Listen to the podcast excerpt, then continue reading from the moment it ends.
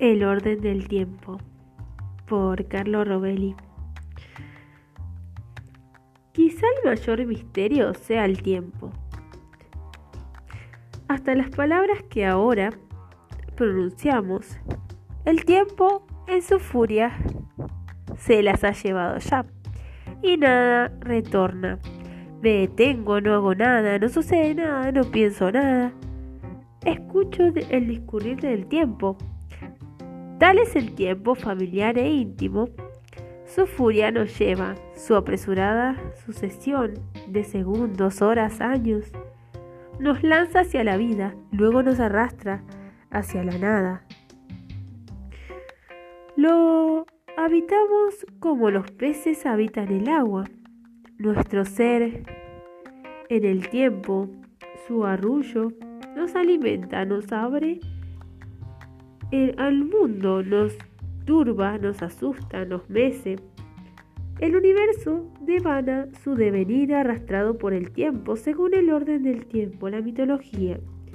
Hindú representa el río cósmico en la imagen divina de Shiva, danzante. Su danza rige el discurrir del universo en el flujo del tiempo. ¿Qué hay más universal y evidente que ese discurrir? Pero las cosas son más complejas. La realidad suele ser distinta de lo que parece. La Tierra parece plana, sin embargo, es una esfera. El Sol parece girar en nuestro alrededor en el cielo y en cambio somos nosotros quienes giramos en torno a él. Tampoco la estructura del tiempo es la que parece. Es diversa de ese, de ese uniforme discurrir universal. Lo descubrí con estupor en los libros de física en la universidad. El tiempo funciona de manera distinta como se nos presenta. En aquellos mismos libros descubrí también que todavía ignoramos cómo funciona la verdad el tiempo. Probablemente su naturaleza sigue siendo el mayor de los misterios. Extraños hilos lo ligan a otros grandes misterios aún por resolver.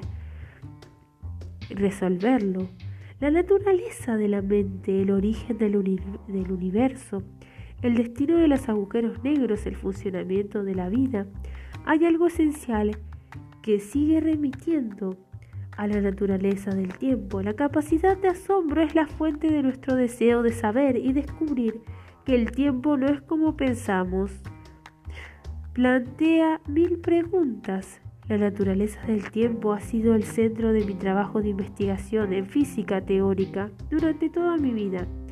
En las páginas que siguen explico lo que hemos aprendido del tiempo, las vías que estamos siguiendo para intentar comprenderlo mejor, lo que todavía no entendemos y lo que personalmente me parece intuir.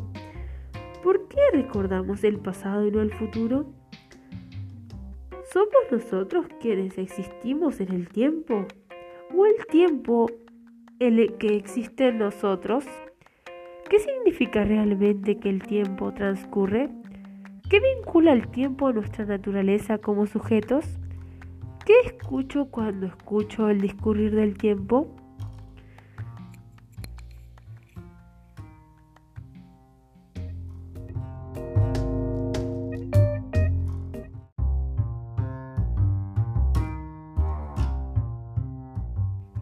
Primera parte. 1. La pérdida de la unicidad. Danzas de amor entrelazan a niñas dulcísimas, iluminadas por la luna de estas, estas límpidas noches. La ralentización del tiempo. Empiezo con un sencillo hecho el tiempo transcurre más deprisa en la montaña y más despacio en el llano. La diferencia es pequeña, pero se puede medir con relojes de precisión que hoy se venden en Internet por un similar millar de euros. Con algo de práctica cualquiera puede constatar la ralentización del tiempo con relojes de laboratorio especializados. Dicha ralentización se observa incluso desde un desnivel de unos pocos centímetros el reloj que está en el suelo va un pelín más lento que el que está en la mesa. No solo relojes se ralentizan, Abajo todos los procesos son más lentos. Dos amigos se separan. Uno se va a vivir a la llanura, el otro a la montaña. Al cabo de un del péndulo de unos años se encuentran. El de la llanura ha vivido menos, ha envejecido menos. El péndulo de su reloj de cuco ha oscilado menos veces.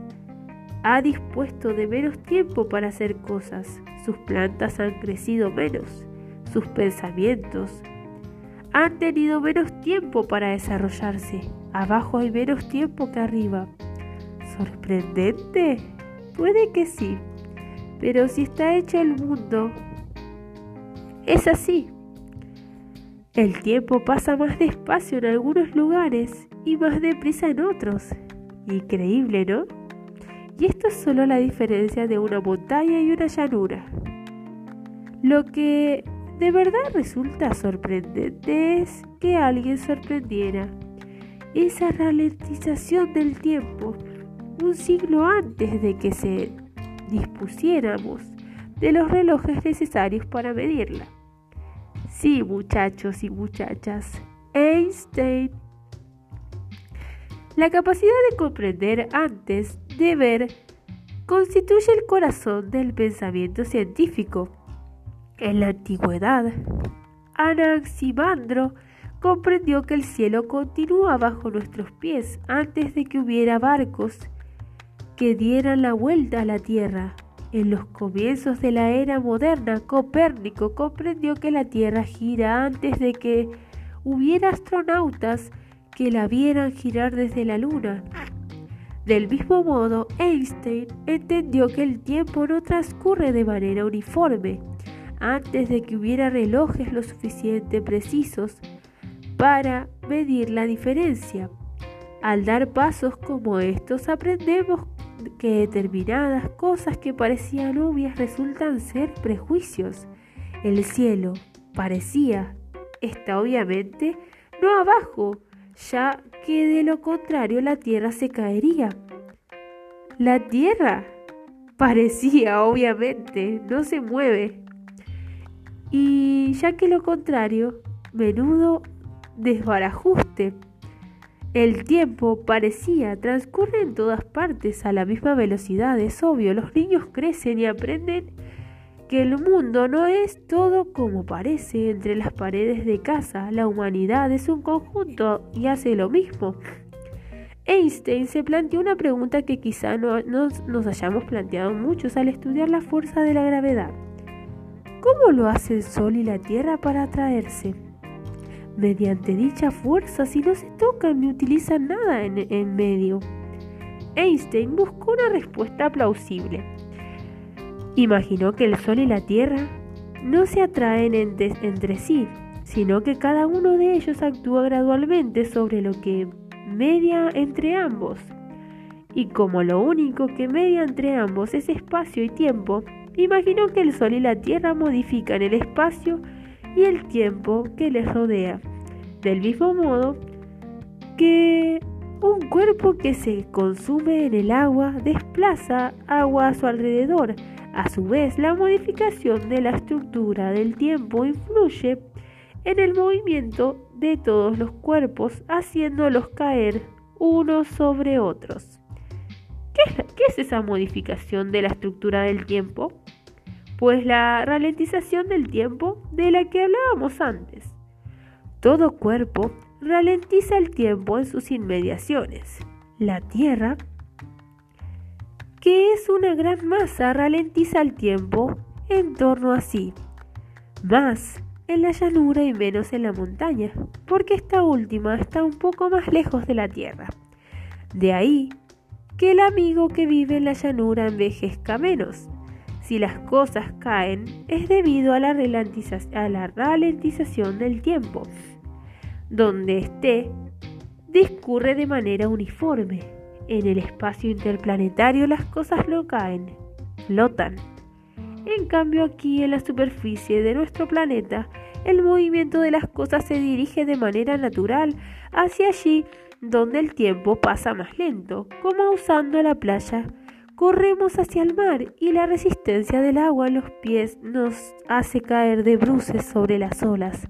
Las cosas caen hacia abajo porque abajo el tiempo se ve ralentizado por la Tierra. Así pues, aunque no podamos observarlo fácilmente, en cualquier caso la ralentización del tiempo tiene efectos llamativos. Hace caer las cosas que de alguna manera y nos mantiene pegados con los pies en el suelo. Si los pies se adhieren al suelo es porque todo nuestro cuerpo se dirige de manera natural hacia allí donde el tiempo pasa más despacio y el tiempo discurre más lentamente para nuestros pies que para nuestra cabeza. Parece extraño, pues es como cuando al observar en el ocaso del sol desciende alegremente y desaparece poco a poco tras las nubes lejanas. De repente, caemos en la cuenta por primera vez de que el sol no se mueve, sino que es la Tierra la que se gira y percibimos con los ojos locos de la mente todo el conjunto de nuestro planeta y a nosotros con él, girando hacia atrás, alejándonos del sol.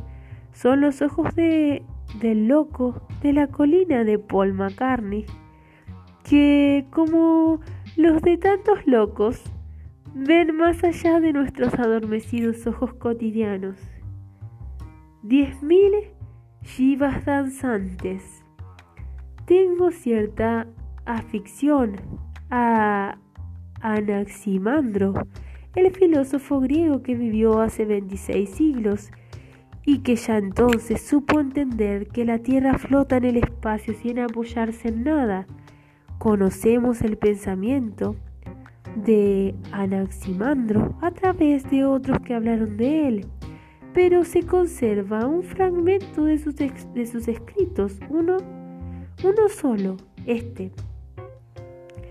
Las cosas se transforman una en otra según necesidad y se hacen mutuamente justicia según el orden del tiempo.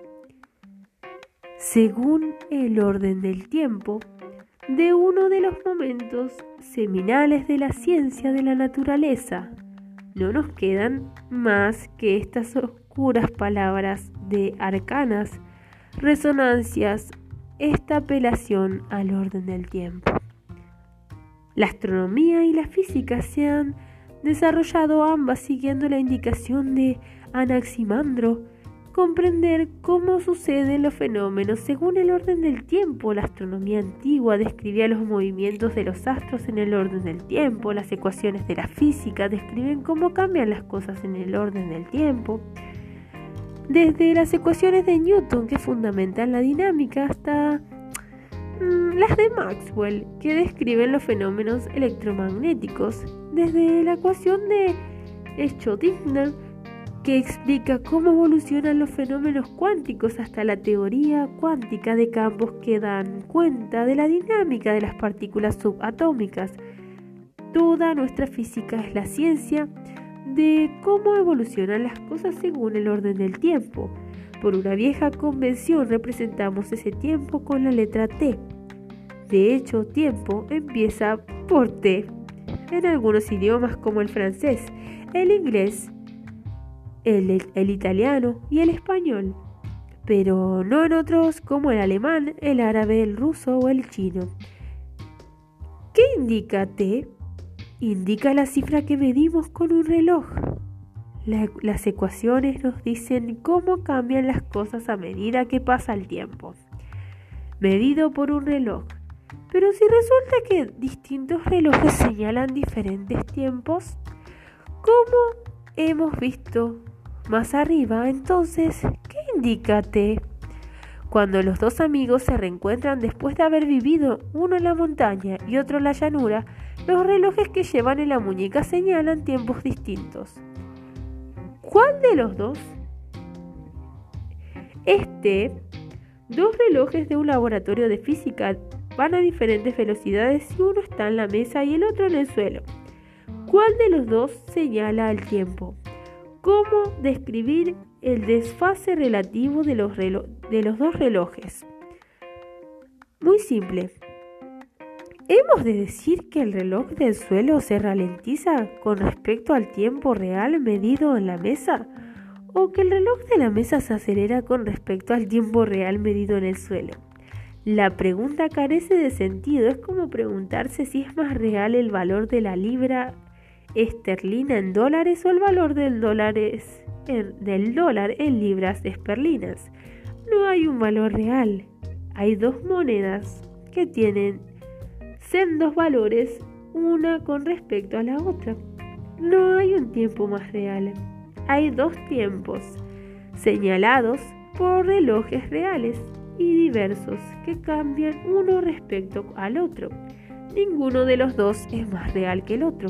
O mejor dicho, no hay dos tiempos, sino montones de ellos. Un tiempo distinto para cada punto del espacio. No hay un solo tiempo, hay muchísimos. El tiempo señalado por un determinado reloj medido por un determinado fenómeno denomina en física tiempo propio. Cada reloj tiene su tiempo propio. Cada fenómeno que acontece tiene su tiempo propio, su ritmo propio.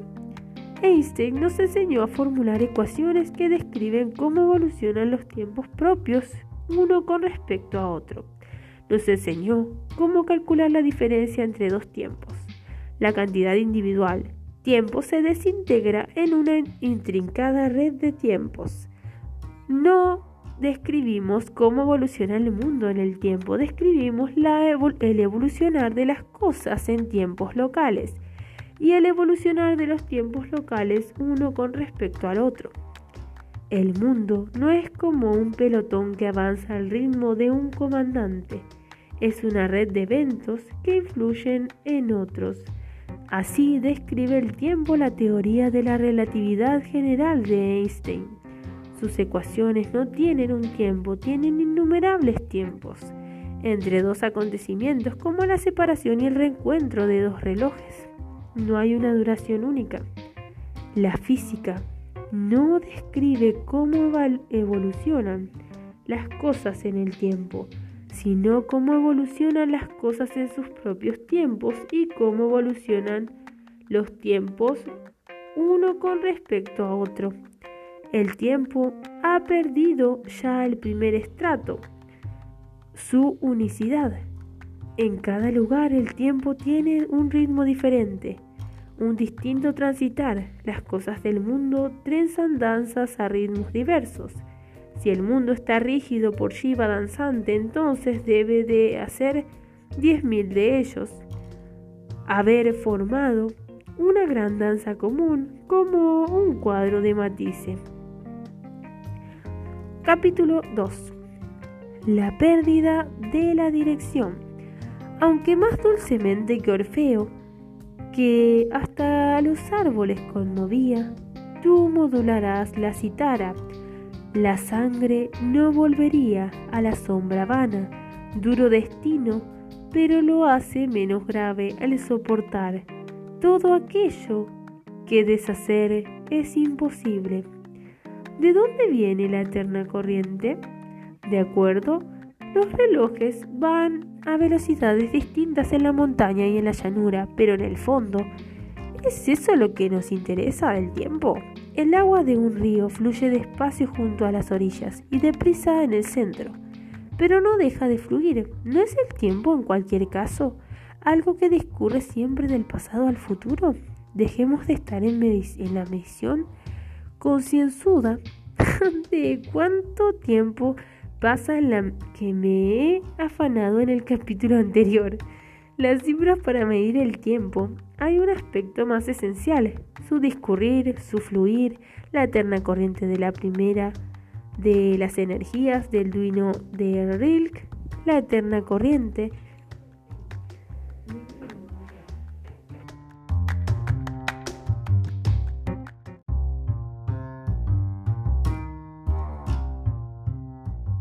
Arrastra consigo todas las edades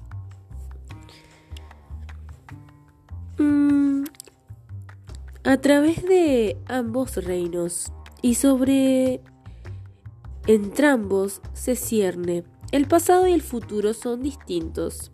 Las causas proceden y proceden a los efectos. El dolor sigue a la herida, no la anticipa, el vaso se rompe en mil pedazos, pero los mil pedazos no vuelven a formar el vaso.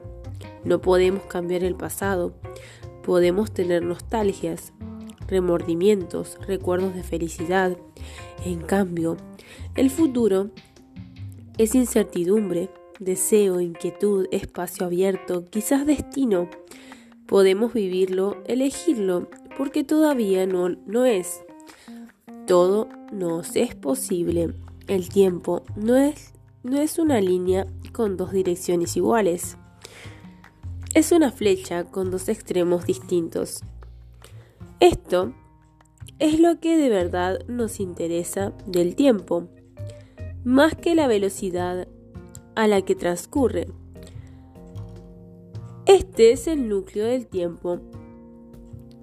Es el que deslizarse que sentimos que quema la piel, que percibimos en la ansiedad del futuro, en el misterio de la memoria.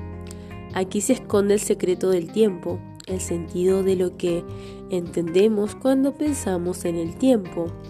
¿Qué es ese fluir? ¿Dónde anida en la gramática del mundo? ¿Qué distingue el pasado y su haber sido del futuro? Su no haber sido aún entre los pliegues del mecanismo del mundo. ¿Por qué el pasado es tan diferente del futuro? La física de los siglos anteriores, el siglo XX y el siglo XIX, se planteó estas preguntas y se tropezó con algo tan inesperado como desconcertante. Bastante más que el hecho en el fondo marginal de que el tiempo transcurra a velocidades distintas en diferentes lugares. La diferencia entre pasado y futuro, entre causa y efecto, entre memoria y esperanza, entre remordimiento e intención. No existen las leyes elementales que describen los mecanismos del mundo. Y no sé, calor.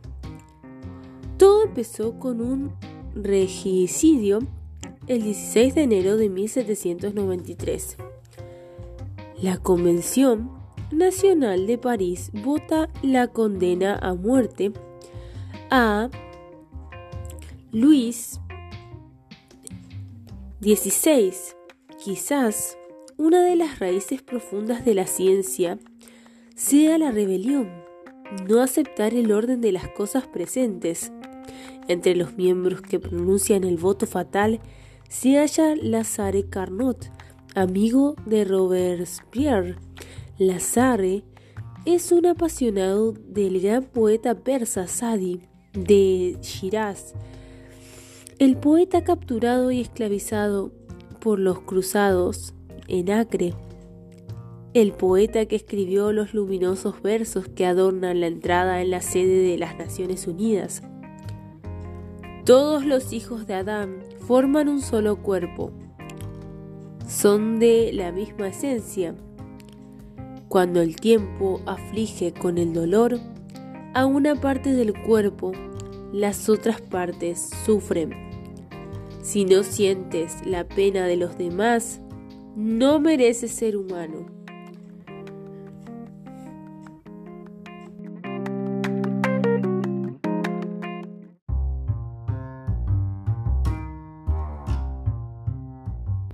Quizá una de las raíces más profundas de la ciencia también sea la poesía, saber ver más allá de lo visible. En honor a Sadi, Carnot llamará a Sadi a su primer hijo, varón. Así nació de la rebelión y la poesía. Sadi Carnot, el joven, se apasiona por las máquinas de vapor que en el siglo XIX están empezando a cambiar el mundo utilizando el fuego para hacer girar las cosas. En 1824, escribe un librito con un título seductor. Reflexiones sobre la potencia motriz del fuego, donde trata de comprender las bases teóricas del funcionamiento de esas máquinas. El pequeño tratado está lleno de ideas erróneas. Imagina que el calor es algo concreto, una especie de fluido que produce energía al caer, de las cosas calientes a las frías. Como el agua de una cascada produce energía al caer de arriba abajo. Pero hay una idea clave.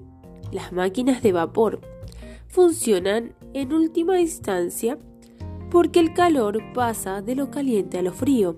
El librito de Sadie termina en manos de un austero profesor prusiano de mirada penetrante, Rudolf Clausius. Clausius. Él es quien da en el kit de la cuestión, enunciando una ley que se hará célebre. Si no cambia ningún otro factor circunstante, circunstante, el punto crucial aquí es la diferencia con las cosas que caen. Una pelota puede caer, pero también volver por sí sola, por ejemplo, un rebote. El calor no. Esta ley enunciada por Clausius es la única ley general de la física que diferencia el pasado del futuro. Ninguna más lo hace. Las leyes del mundo mecánico de Newton, las ecuaciones de electricidad y el magnetismo de Maxwell, las de la gravedad relativista de, Einstein, mm, las de la mecánica cuántica de Heisenberg Schrödinger y Dirac, las de las partículas elementales de los físicos del siglo XX. Ninguna de estas ecuaciones diferencia el pasado del futuro. Si estas ecuaciones permiten una determinada secuencia de eventos, también permiten la misma secuencia que se desarrolle hacia atrás en el tiempo. En las ecuaciones elementales del mundo la fecha la, flecha del tiempo solo aparece cuando hay calor. El vínculo entre el tiempo y, calor es, pues, profundo. Cada vez que se manifiesta una diferencia entre pasado y futuro, hay calor de por medio. En todos los fenómenos que devienen absurdos si se proyectan hacia atrás, hay siempre algo que se calienta, si veo una película en la que aparece una pelota rodando, no puedo decir si la película se está proyectando hacia adelante o hacia atrás. Pero si en el film la pelota pierde velocidad y se detiene, sé que se está proyectando hacia adelante, ya que de proyectarse hacia atrás mostraría acontecimientos no plausibles. Una pelota que se, se pone en movimiento por sí sola el hecho de que la pelota pierda velocidad y se detenga se debe al razonamiento que produce el calor. Solo donde hay calor hay diferenciación entre pasado y futuro. Los pensamientos se desarrollan del pasado al futuro y no al revés. Y en efecto, pensar genera calor en la cabeza.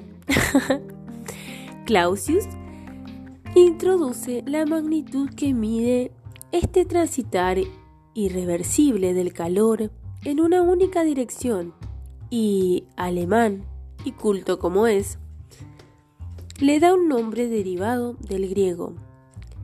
Entropía.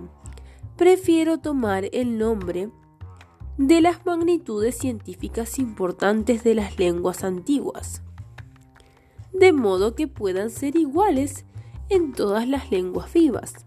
Propongo, pues llamar entropía de un cuerpo a la magnitud S de la palabra griega para la transformación. La entropía de Clausius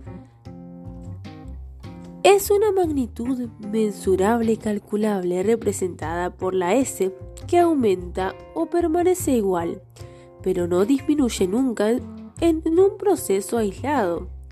Para indicar que no disminuye, se escribe, se lee, delta S es siempre mayor o igual a cero. Y a esto se lo denomina el segundo principio de la termodinámica. El primero es la conservación de la energía. Su contenido es el hecho de que el calor pasa solo de los cuerpos calientes a los fríos y nunca al revés. Perdóneme al lector la ecuación. es la única del libro. Es la única ecuación de la flecha del tiempo. no podía dejar de escribirla en mi, libro sobre el tiempo. Es la única ecuación de la física fundamental que conoce la diferencia entre el pasado y el futuro, la única que nos habla de fluir del tiempo. En esta inusual, ecuación se oculta todo un mundo. Quien lo devele será un desventurado, simpático, austríaco, nieto de un fabricante de relojes, un personaje trágico y romántico a la vez. Ludwig Boltzmann. Desenfocar es quien empieza a vislumbrar lo que se oculta tras la ecuación, lanzándonos a uno de los más altos más vertiginosos saltos hacia nuestra comprensión de la dramática y gramática íntima del mundo. Trabaja en Graz, Berlín, Heidelberg, Viena y luego de nuevo en Graz. Él dice de sí mismo que esa inestabilidad suya le viene del hecho de haber nacido el martes de carnaval. La ocurrencia es solo verdad a medias, puesto que su carácter es realmente inestable. Es un hombre de corazón tierno que oscila entre la exaltación y la depresión, bajo, robusto, de cabello oscuro y rizado, y barba de talibán. Su novia lo llamaba mi dulce y querido Gordinflón. ¿Será él el desventurado héroe de la dirección del tiempo? Sadi Carnot creía que el calor era una sustancia, un fluido. Se equivocaba. El calor es la agitación microscópica de las moléculas. Un té caliente es un té cuyas, cuyas moléculas se agitan mucho. Un té frío es uno cuyas moléculas se agitan un poco en un cubito de hielo, que está todavía más frío, las moléculas se hallan aún más inmóviles. Al final del siglo XIX, muchos no creían todavía que las moléculas y los átomos existieran realmente. Ludwig estaba convencido de su realidad e hizo de ello su lucha. Sus disputas con quienes no creían en los átomos serían épicas. Los jóvenes, los jóvenes en nuestro corazón estábamos todos de su parte. Contará años después uno de los jóvenes leones de la mecánica cuántica, en una de esas apasionadas polémicas que tuvo lugar durante un congreso celebrado en Viena. Un conocido físico argumentó contra él que el materialismo científico había muerto porque las leyes de la materia no conocen la dirección del tiempo, hasta que los físicos dicen tonterías. Dios. Los ojos de Copérnico vieron girar la Tierra al contemplar cómo se ponía el Sol. Los ojos de Boltzmann vieron moverse frenéticamente los átomos y las moléculas contemplando un vaso de agua inmóvil. Todos nosotros vemos el agua de un vaso como los astronautas ven la Tierra desde la Luna, como un tranquilo brillo azulado de la exuberante agitación de la vida terrestre, sus plantas y animales, sus amores y desesperaciones. Nada se ve desde la luna, solo una jaspeada canica azul Tras los reflejos de un vaso de agua, hay una tumultuosa actividad analógica de, de miriadas de moléculas, muchas más que seres vivos hay en la Tierra. Esta agitación lo mezcla todo. Si una parte de las moléculas está inmóvil, se ve arrastrada por el frenesí de las demás y también ella se pone en movimiento. La agitación se difunde, las moléculas colisionan y se empujan. Por eso las cosas frías se calientan al contacto con las calientes. Sus moléculas colisionan con las moléculas calientes y se ven arrastradas a la agitación, es decir, se calientan. La agitación térmica es como un constante barajar de cartas. Si las cartas están en orden, la mezcla las desordena. De ese modo, el calor pasa de lo caliente a lo frío y no al revés. Por la mezcla, por el eh, desordenamiento natural de todo. Así supo entenderlo Ludwig Boltzmann. La diferencia entre pasado y futuro no está en las leyes elementales del movimiento, ni en la gramática profunda de la naturaleza. Es el desordenamiento natural el que lleva a situaciones cada vez menos peculiares, menos especiales. Se trata de una intuición brillante y correcta. Pero, ¿aclara el origen de la diferencia entre el pasado y futuro? Pues no. Solo desplaza la pregunta. Ahora, esta pasa a ser ¿por qué en una de las dos direcciones del tiempo la que llamamos pasado, las cosas estaban ordenadas? ¿Por qué la gran baraja de cartas del universo estaba ordenada en el pasado? ¿Por qué en el pasado la entropía era, era baja? Si observamos un fenómeno que se inicia en un estado de baja entropía, resulta evidente, porque esta última aumenta, porque al mezclarse, todo se desordena.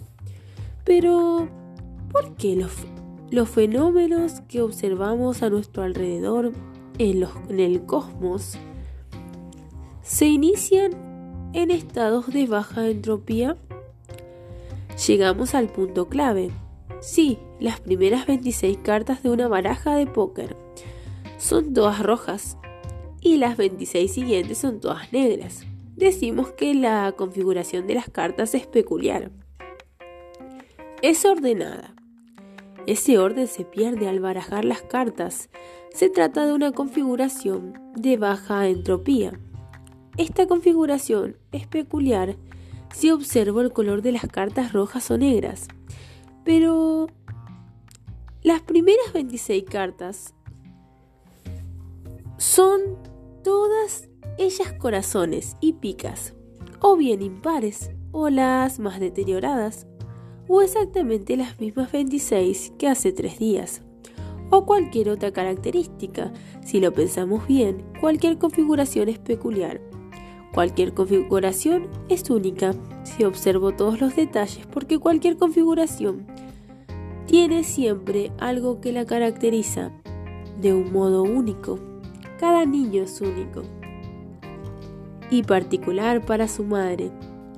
La idea de que ciertas configuraciones son más peculiares que otras. Por ejemplo, 26 cartas rojas seguidas de 26 negras. Solo tiene un sentido si me limito a observar unos pocos aspectos de las cartas, como el color. Si, diferencio a todas las cartas, todas las configuraciones resultan ser equivalentes. No hay más o menos particulares. La noción de peculiaridad nace únicamente en el momento en el que observo el universo de manera desenfocada, aproximativamente. Boltzmann nos enseñó que la entropía existe porque describimos el mundo de manera desenfocada.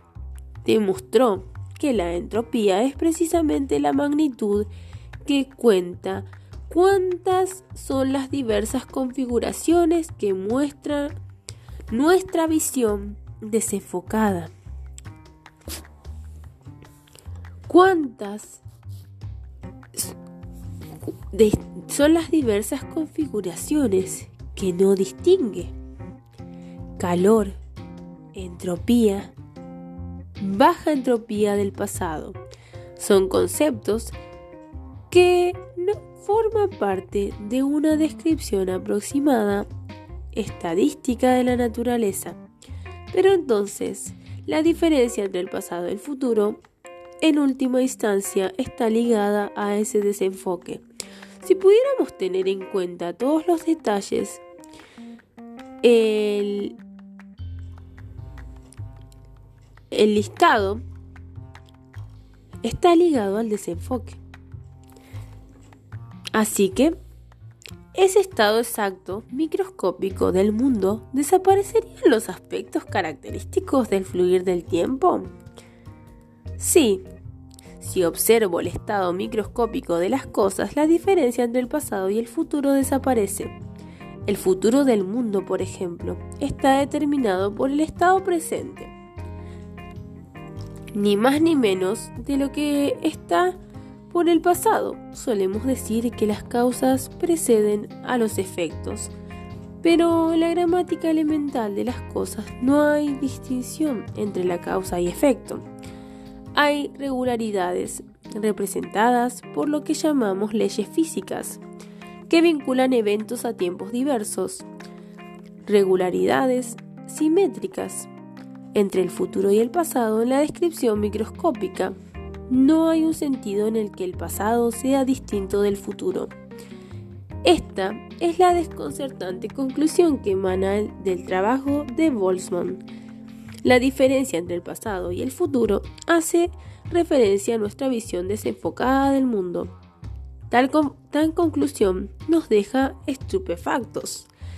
¿Es posible que esta sensación mía tan vivida, elemental, existencial, el discurrir del tiempo, dependa del hecho de que no percibo el mundo en sus más diminutos detalles, que sea una especie de error de perspectiva debido a mi miopía. de verdad, si pudiera ver y tomar en consideración la danza precisa de los miles de millones de moléculas, el futuro sería como el pasado ¿Podría tener el mismo conocimiento o ignorancia del pasado que del futuro? Es cierto que nuestras intuiciones sobre el mundo a menudo son erróneas, pero ¿es posible que el mundo sea tan profundamente distinto de nuestra intuición? Todo esto socava la base de nuestra forma habitual de comprender el tiempo genera incredulidad, tal como ocurrió con el movimiento de la Tierra. Pero como en un dicho movimiento la diferencia y la evidencia es plasmante y aplastante. Todos los fenómenos que caracterizan el fluir del tiempo se reducen a un estado particular. En el pasado del mundo, que solo resulta ser particular, por el desenfoque de nuestra, nuestra perspectiva. Más adelante, me, aventuraré en la tentativa de adentrarnos en el misterio de este desenfoque, de cómo se vincula a la extraña improbabilidad inicial del universo.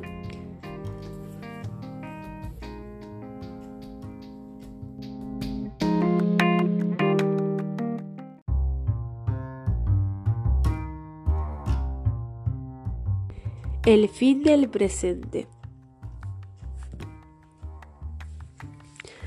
Se abre a este viento dulce de primavera el apretado hilo de la inmóvil estación y las barcas retoman al mar.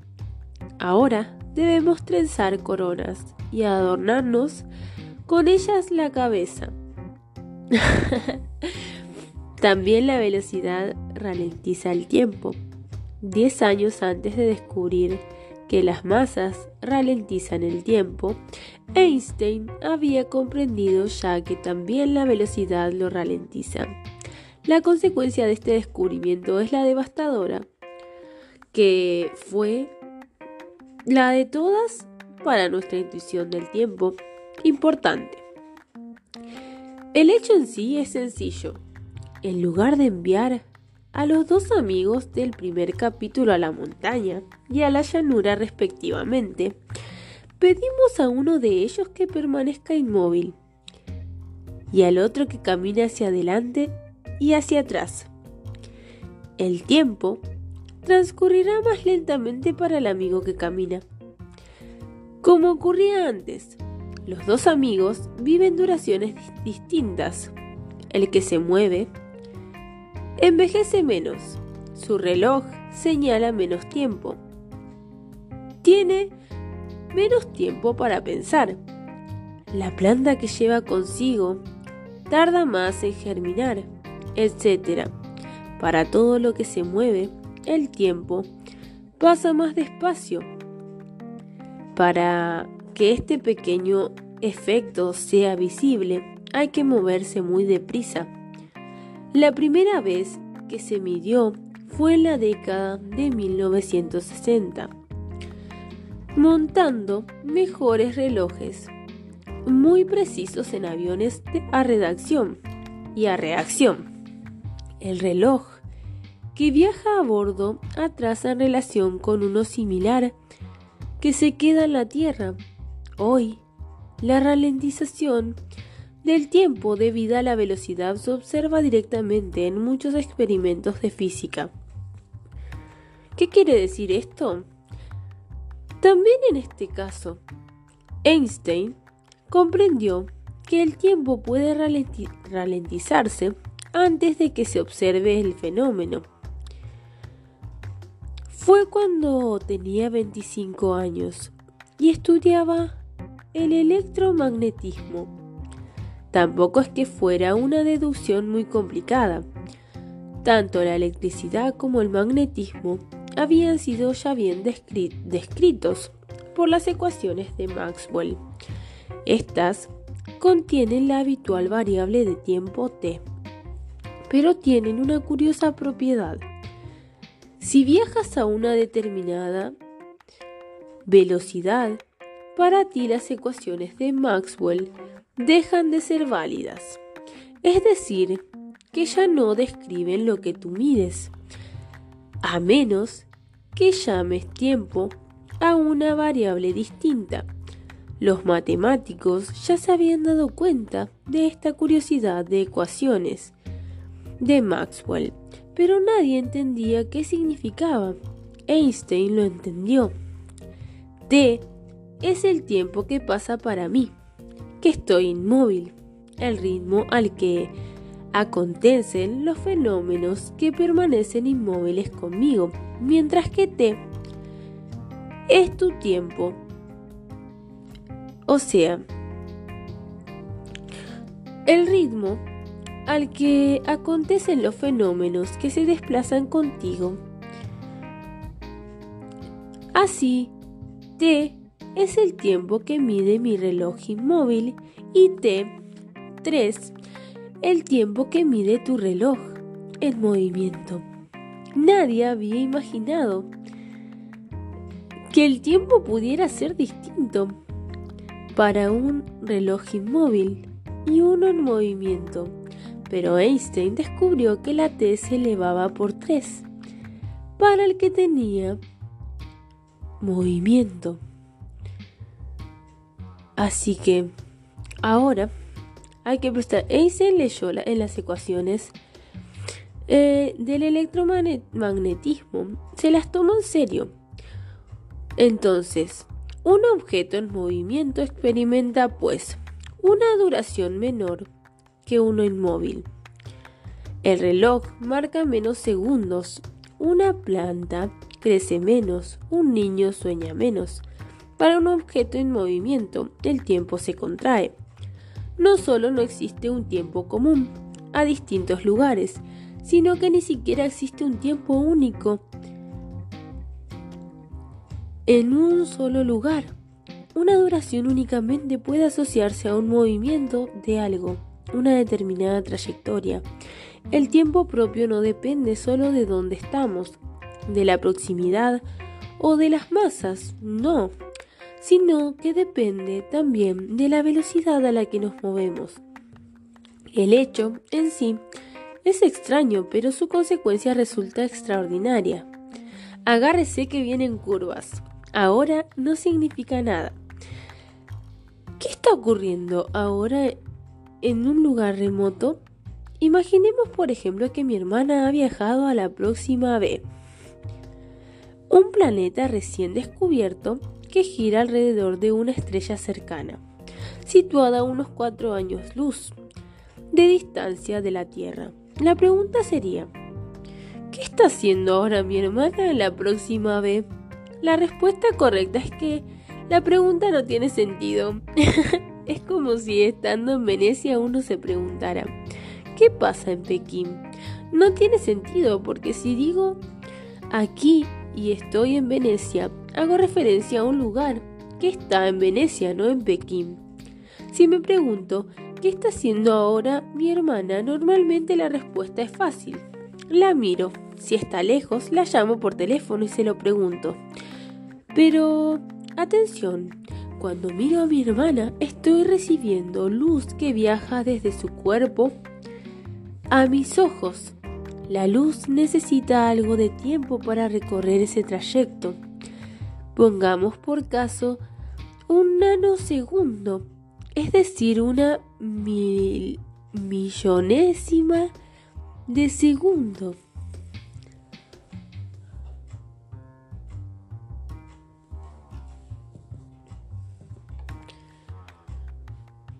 Por lo tanto, yo no veo lo que está haciendo mi hermana ahora. Qué increíble, ¿no? Bueno, ahora es importante que prestes atención. Por lo tanto, veo lo que está haciendo hace un nanosegundo. si está en Nueva York y la llamo por teléfono, su voz tarda unos milisegundos en viajar desde Nueva York hasta mí. Por lo tanto, puedo saber cómo mucho que hacía mi hermana unos milisegundos antes. Una nimiedad. Pero si mi hermana está en la próxima vez, la luz necesita cuatro años para viajar desde ahí hasta aquí. Luego, si observo a mi hermana con un telescopio o si recibo comunicación suya por radio, sabré que qué hacía hace cuatro años, no qué hace ahora. Obviamente ahora, en próxima vez, no es lo que veo en el telescopio, ni lo que escucho de su voz a través de la radio. ¿Podría decir acaso que lo que hace mi hermana ahora es lo que hace cuatro años después del momento en el que la observo por el telescopio? No, no funciona. Cuatro años después del momento en que la observo, según su tiempo, podría estar ya de regreso en la Tierra. En lo que para mí sería dentro de diez años terrenales, de modo que no hay un ahora seguro. O bien, si hace diez años, a partir al partir rumbo a la próxima vez mi hermana cogió un calendario para llevar la cuenta del tiempo, ¿puedo pensar que ahora para ella es el momento en que ha contado 10 años? Tampoco funciona. ¿10 años suyos después de la partida? Ella podría estar ya de regreso en la Tierra, mientras tanto han transcurrido 20 entonces. ¿Cuándo es ahora en próxima vez? La realidad es que debemos renunciar a esta pregunta. No hay ningún momento especial en la próxima vez que corresponda a lo que aquí y ahora es el presente. Querido lector, le invito a hacer una pausa para dejar que su pensamiento asimile esta conclusión. Para mí, es la conclusión más asombrosa de toda la física contemporánea. Vivir el aquí y el ahora. Preguntarse que en qué momento de la vida mi hermana en próxima vez corresponde. Ahora no tiene sentido. Es como preguntarse qué equipo de fútbol ha ganado campeonato de baloncesto. ¿Cuánto dinero gana una golondrina o cuánto pesa una nota musical.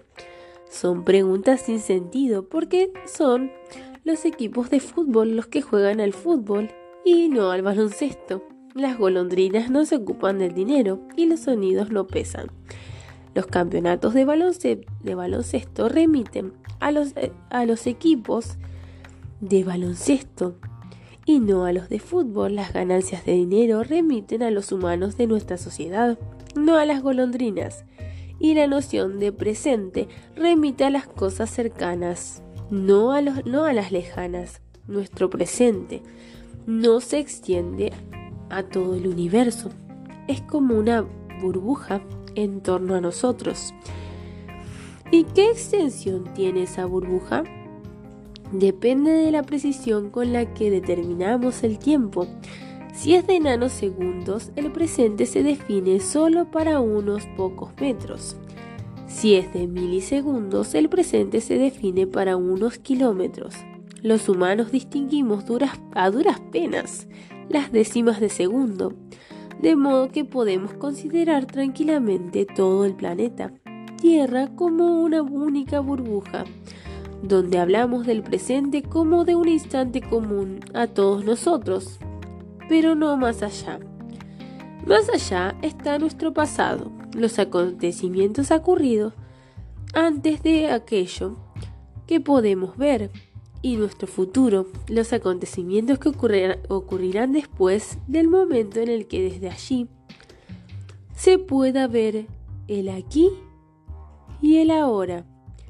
Pero entre nosotros, unos y otros, hay un intervalo que no es ni de pasado ni de futuro y tiene una duración concreta. 15 minutos en Marte 8 años en la próxima vez. Millones de años en la galaxia de Andrómeda.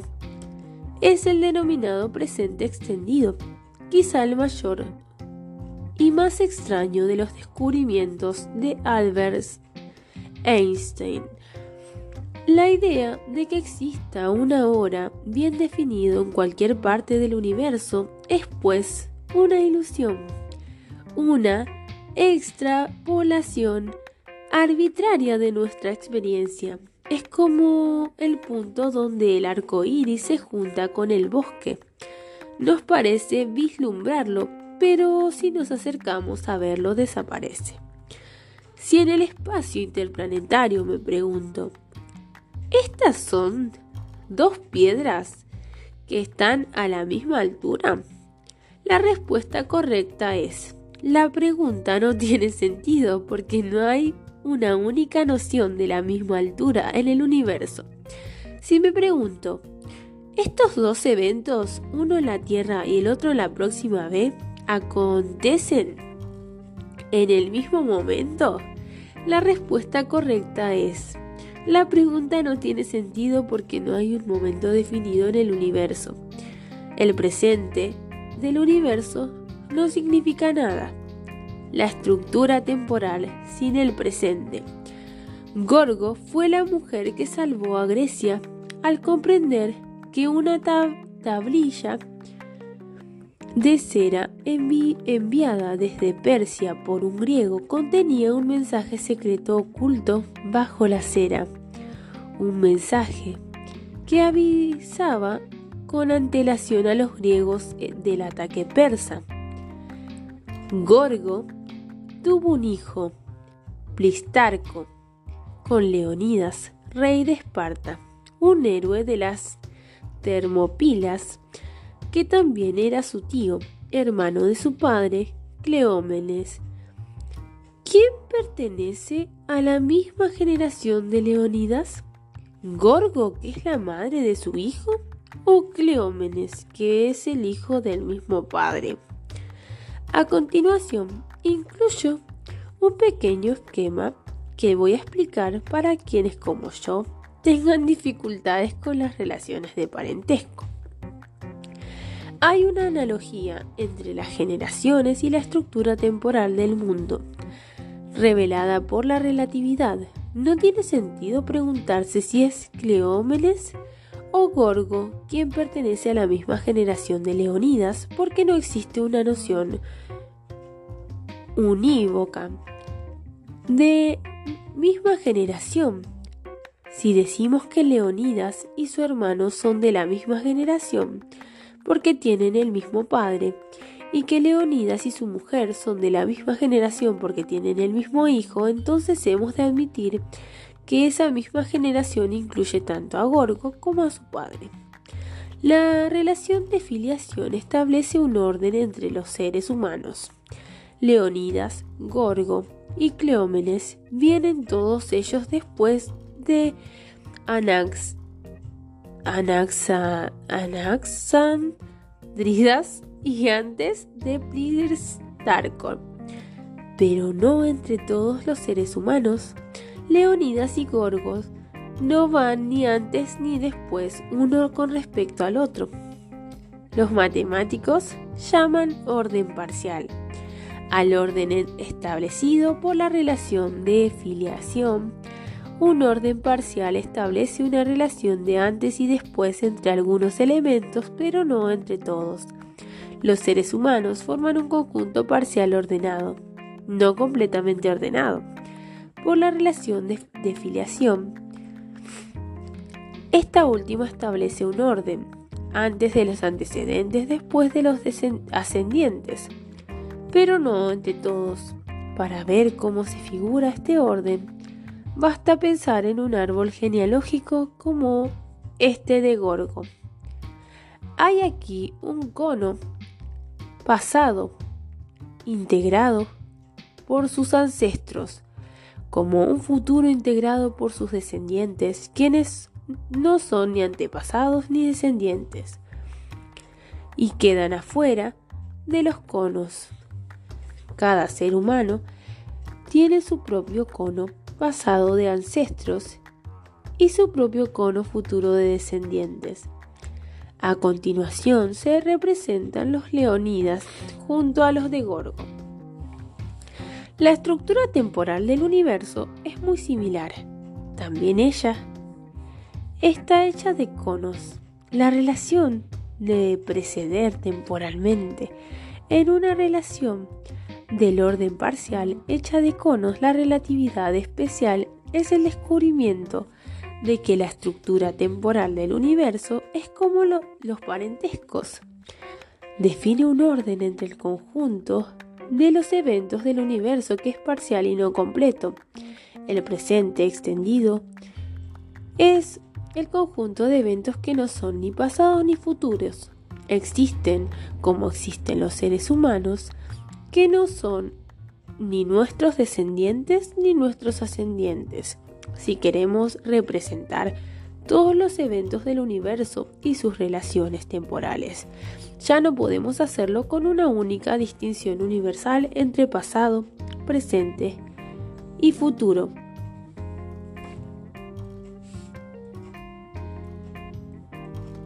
Tenemos que hacerlo, sin embargo, situando encima y debajo de cada evento el cono de sus eventos futuros y pasados. Los físicos tienen la costumbre, no sé por qué, de representar el futuro arriba, el pasado abajo, al contrario de los árboles genealógicos. Cada evento tiene su pasado, su futuro y una parte de universo ni pasada ni futura del mismo modo que cada ser humano tiene ascendientes, descendientes y otros que no son ni, ni uno ni lo otro. La luz viaja a lo largo de las líneas oblicuas que delimitan estos conos. De ahí que se denomine conos de luz. Es útil dibujar estas líneas oblicuas a 45 grados, como en, un, como en una ilustración, pero sería más realista dibujarlas mucho más, más horizontales, porque en las escalas en las que normalmente nos movemos el presente extendido se separa de nuestro pasado y de nuestro futuro. Es muy breve y casi imperceptible por unos nanosegundos, por lo que se aplasta en una fina banda horizontal, que es lo que generalmente llamamos presente, sin otra calificación. En resumen, no existe un presente común, la estructura temporal del espacio-tiempo no es una estratificación de tiempos como esta, sino que es más bien la estructura formada por el conjunto de todos los conos de luz. Esta es la estructura del espacio-tiempo que Einstein concibió a los 25 años. Diez años después, comprendió que la velocidad a la que discurre el tiempo cambia de un lugar a otro. De ello, se sigue que el dibujo del espacio y tiempo no es en realidad tan ordenado como parece en otras oportunidades, sino que es deformado. Cuando pasa una onda gravitatoria, por ejemplo, los pequeños conos de luz oscilan todos a la vez, a derecha e izquierda como las espigas de grano cuando sopla el viento.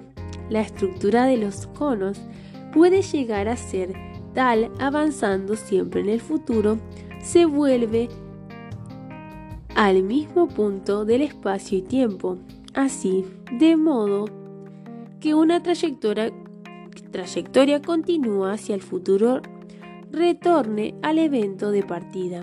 El primero que pensó en ello fue Kurt Gödel, el gran lógico del siglo XX y uno de los últimos amigos de Einstein. Ambos paseaban juntos a edad avanzada por los caminos de Princeton. En las inmediaciones de un agujero negro, los conos de luz se inclinan todos hacia el agujero, porque la masa del agujero negro ralentiza el tiempo hasta tal punto que en el borde, el llamado horizonte, el tiempo se detiene. Si se fija, verá que la superficie del agujero negro es paralela a los bordes de los conos, por lo tanto al salir de un agujero negro haría falta moverse como en la trayectoria roja que gira hacia el presente en lugar de hacerlo hacia el futuro. Lo cual es imposible, ya que los objetos solo se mueven hacia el futuro, como en las trayectorias amarillas de la figura. Eso es un agujero negro, una inclinación hacia el interior de los conos de luz, que dibuja un horizonte, cierra una región de espacio en el futuro de todo lo que le rodea.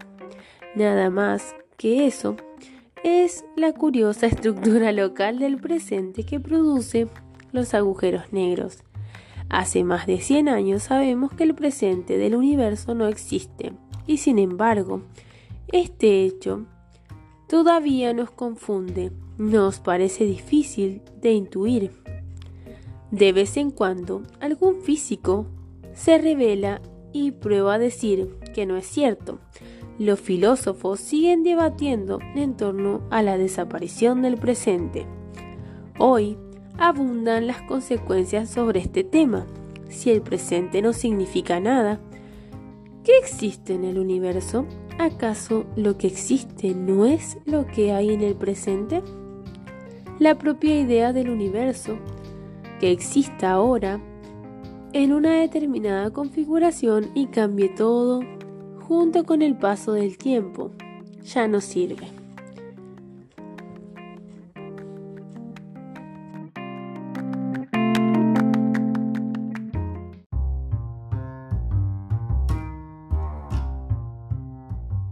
Capítulo 4 La pérdida de la independencia. Y sobre esa ola navegaremos todos, cuanto nos alimentamos de los frutos de la tierra. ¿Qué, ¿Qué, sucede cuando no sucede nada? Bastan unos pocos microgramos de LSD para que nuestra experiencia del tiempo se dilate de un modo imponente y mágico a la vez. ¿Cuánto tiempo es para siempre? pregunta Alicia. A veces, solo un segundo, responde el conejo blanco. Hay sueños que duran instantes, donde todo parece congelado durante una eternidad. En nuestra experiencia personal, el tiempo es elástico. Hay unas horas que vuelan como minutos y minutos que oprimen lentamente como si fueran siglos. Por una parte, el tiempo está estructurado por la liturgia religiosa. La Pascua sigue a la Cuaresma y a la Cuaresma sigue a la Navidad. El Ramadán se abre con el Hilal y se cierra con el Eid al-Fitr. Por otra parte, toda experiencia mística, como todo el momento sagrado en que se consagra la hostia, sitúa a los fieles. Y de alguna manera es importante que entiendas esto. Que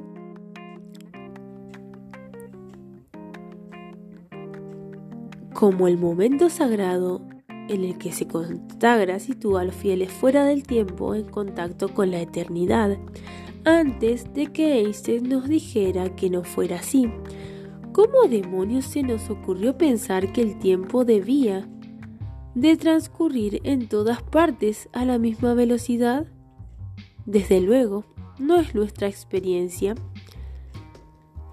de la duración la que nos ha proporcionado la idea que el tiempo transcurre igual siempre y en todo lugar. Entonces, ¿de dónde la hemos sacado?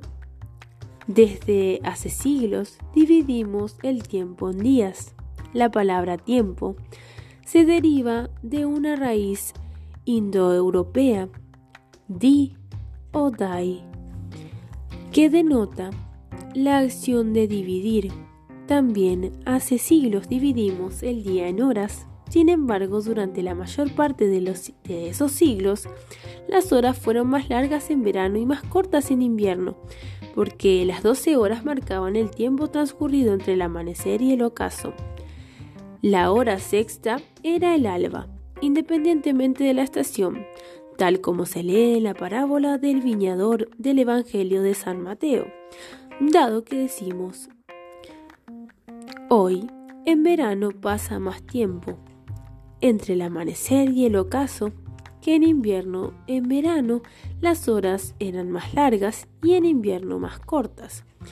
En el mundo antiguo había ya relojes de sol, de arena, de agua en la cuenca del, Mediterráneo y en China, pero no desempeñaban el papel que tienen actualmente los relojes en la organización de nuestra vida.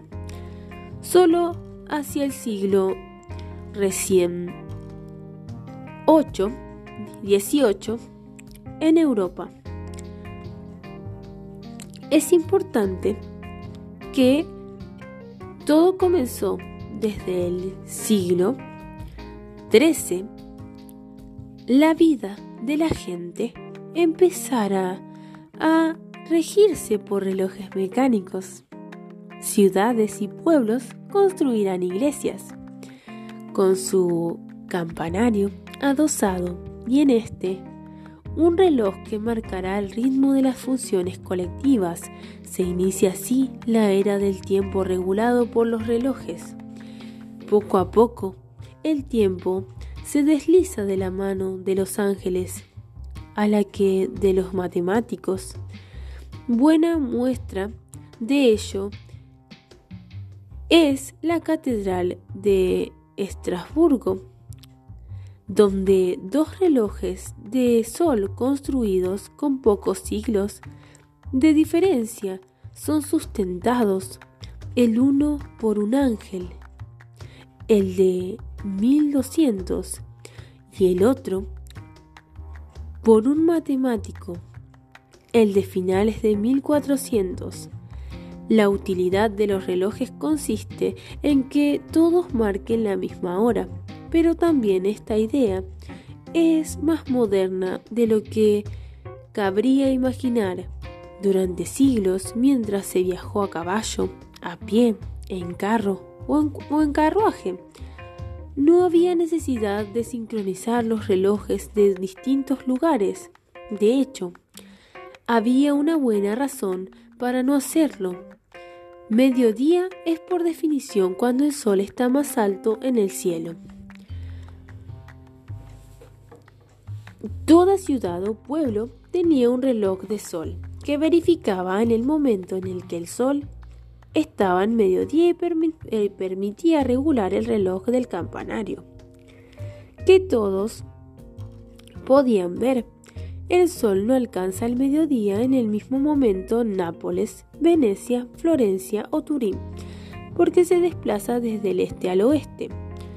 Así, el mediodía llega primero a Venecia, bastante más tarde a Turín, de modo que durante siglos los relojes de Venecia tuvieron su buena media hora de adelanto con respecto a los de Turín. Cada pueblecito tenía su hora peculiar. La estación de París mantenía una hora propia, con cierto retraso con respecto al de la ciudad, por cortesía hacia los viajeros. En el siglo XIX llega el telégrafo. Los trenes se convierten en un medio de transporte público y habitual. El problema de sincronizar bien los relojes entre distintas ciudades pasa a adquirir una gran importancia. Resulta incómodo organizar horarios ferroviarios. Si cada estación tiene una hora diferente de la propuesta inicial, es fijar una hora universal para todo el mundo. Llamar, por ejemplo, 12 horas al momento en el que el mediodía en Londres, de forma que mediodía caería a las 12 en Londres y cerca de 18 en Nueva York. La propuesta no, no gusta porque la gente está pegada a los horarios locales. En 1883 se llega a una solución de compromiso, con la idea de dividir el mundo en distintos usos horarios y unificar la hora solo dentro de cada uso. De este modo, la discrepancia entre las 12 del reloj y el mediodía local se ve distinguida a un máximo de 30 minutos. La propuesta se, va aceptando poco a poco en el resto del mundo y empiezan a sincronizarse los relojes entre diversas ciudades. No puede ser casual que el joven Einstein, antes de tener un puesto en la universidad, trabajara en la oficina de patentes de Suiza y se ocupara, entre otras cosas, precisamente de las patentes relacionadas con la sincronización de los relojes entre las distintas estaciones ferroviarias. Probablemente fue allí donde se le ocurrió la idea de la sincronización de los relojes. Podría resultar en última instancia un problema irresoluble. En otras palabras, que solo transcurrieron unos pocos años entre el momento en que la humanidad se puso de acuerdo para sincronizar los relojes y el momento en que Einstein se dio cuenta que en realidad no es posible hacerlo de manera exacta. Antes de los relojes durante milenios, la única medida regular del tiempo para la humanidad era la alternancia del día y la noche. El ritmo de día y noche también marca la vida de animales y plantas. Los ritmos diurnos son ubicuos en el mundo viviente resultan esenciales para la vida y personalmente me parece probable que también hayan desempeñado un papel clave en el propio origen de la vida. En la Tierra se necesita una oscilación para poner en marcha un mecanismo. Los organismos vivientes están llenos de relojes de diversos tipos, moleculares, neuronales químicos hormonales más o menos armonizados entre sí. Hay mecanismos químicos que marcan el ritmo de las 24 horas hasta en la bioquímica elemental de las células individuales. El ritmo diurno es la fuente elemental de nuestra concepción del tiempo. La noche le sigue al día, al día le sigue la noche. Nosotros contamos el tic-tac de ese gran reloj. contamos los días.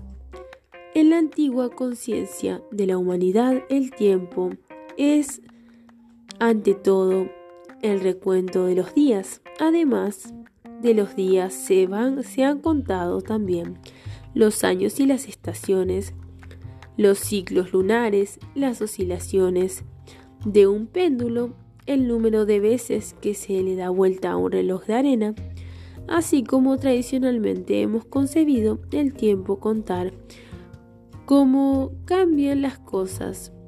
Aristóteles fue el primero que sabemos que se planteó el problema de que era tiempo y llegó a esta conclusión. El tiempo es la medida del cambio. Las cosas cambian continuamente Llamamos tiempo a la medida, a la contabilidad de ese cambio. La idea de Aristóteles es sólida. El tiempo es eso a lo que nos referimos cuando preguntamos cuándo. Dentro de cuánto tiempo volverás. Significa cuándo volverás. La respuesta a la pregunta cuándo hace referencia a algo que acontece volveré dentro de tres días.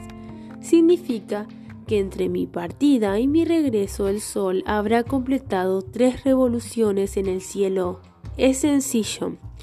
Pero entonces si nada cambia, si nada se mueve, ¿no transcurre el tiempo? Aristóteles pensaba que era así. Si nada cambia, el tiempo no pasa. Porque el tiempo es nuestra forma de situarnos con respecto al cambio de las cosas, nuestro modo de situarnos con respecto al recuento de los días. El tiempo es la medida del cambio. Si nada cambia, no hay tiempo. ¿Y el tiempo cuyo discurrir escucho en el silencio? Aunque esté oscuro y no suframos, ninguna afección corporal, escribe Aristóteles en la física, sigue existiendo cierto movimiento presente en el alma y enseguida nos parece que simultáneamente también está transcurriendo cierto tiempo. En otras palabras, también el tiempo cuyo transcurso percibimos en nuestro interior es la medida de un movimiento, un movimiento interno nuestro. Si nada se mueve, no hay tiempo porque el tiempo es solo el rastro del movimiento. Newton, en cambio, supuso exactamente lo contrario. Escribe a los principios de su obra. No defino el tiempo, por ser harto conocido de todos. Hay que observar. No obstante, que normalmente esta magnitud no se concibe más que en la relación con cosas sensibles. De aquí nacen los diversos prejuicios cuya erradicación conviene distinguir el tiempo relativo, aparente y banal del absoluto, real y matemático. El tiempo relativo el tiempo relativo, aparente y banal, es una medida sensible y externa de la duración a través del movimiento que normalmente se emplea en un lugar del verdadero tiempo. Tales son la hora, el día, el mes y el año, el tiempo absoluto, real, matemático en sí y por su propia naturaleza discurre uniformemente sin relación con nada externo. En otras palabras, Newton reconoce que existe el tiempo que mide los días y los movimientos. El de Aristóteles, relativo, aparente y banal, pero declara que además de este, tiene que existir también otro tiempo, el tiempo real, que transcurre en cualquier caso y es independiente de las cosas y de su acontecer. Si todas las cosas se quedaran inmóviles, hasta los movimientos de nuestra alma se congelarán. Ese momento, ese tiempo, afirma Newton, seguiría discurriendo imperturbable e igual a sí mismo el tiempo real. Es lo contrario de lo que escribía Aristóteles. El tiempo real, dice Newton, no nos resulta accesible directamente, sino solo de manera indirecta, mediante el cálculo.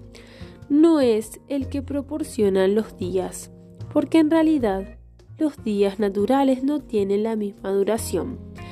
Aunque normalmente se les considere iguales, los astrónomos tienen que corregir esa variabilidad utilizando deducciones precisas a partir de los movimientos celestes. ¿Quién tenía razón? ¿Aristóteles o Newton? Dos de los más perspicaces profundos investigadores de la naturaleza que la humanidad ha tenido nunca sugieren dos formas opuestas de concebir el tiempo. Dos gigantes nos arrastran en direcciones opuestas. El tiempo es solo medida del cambio.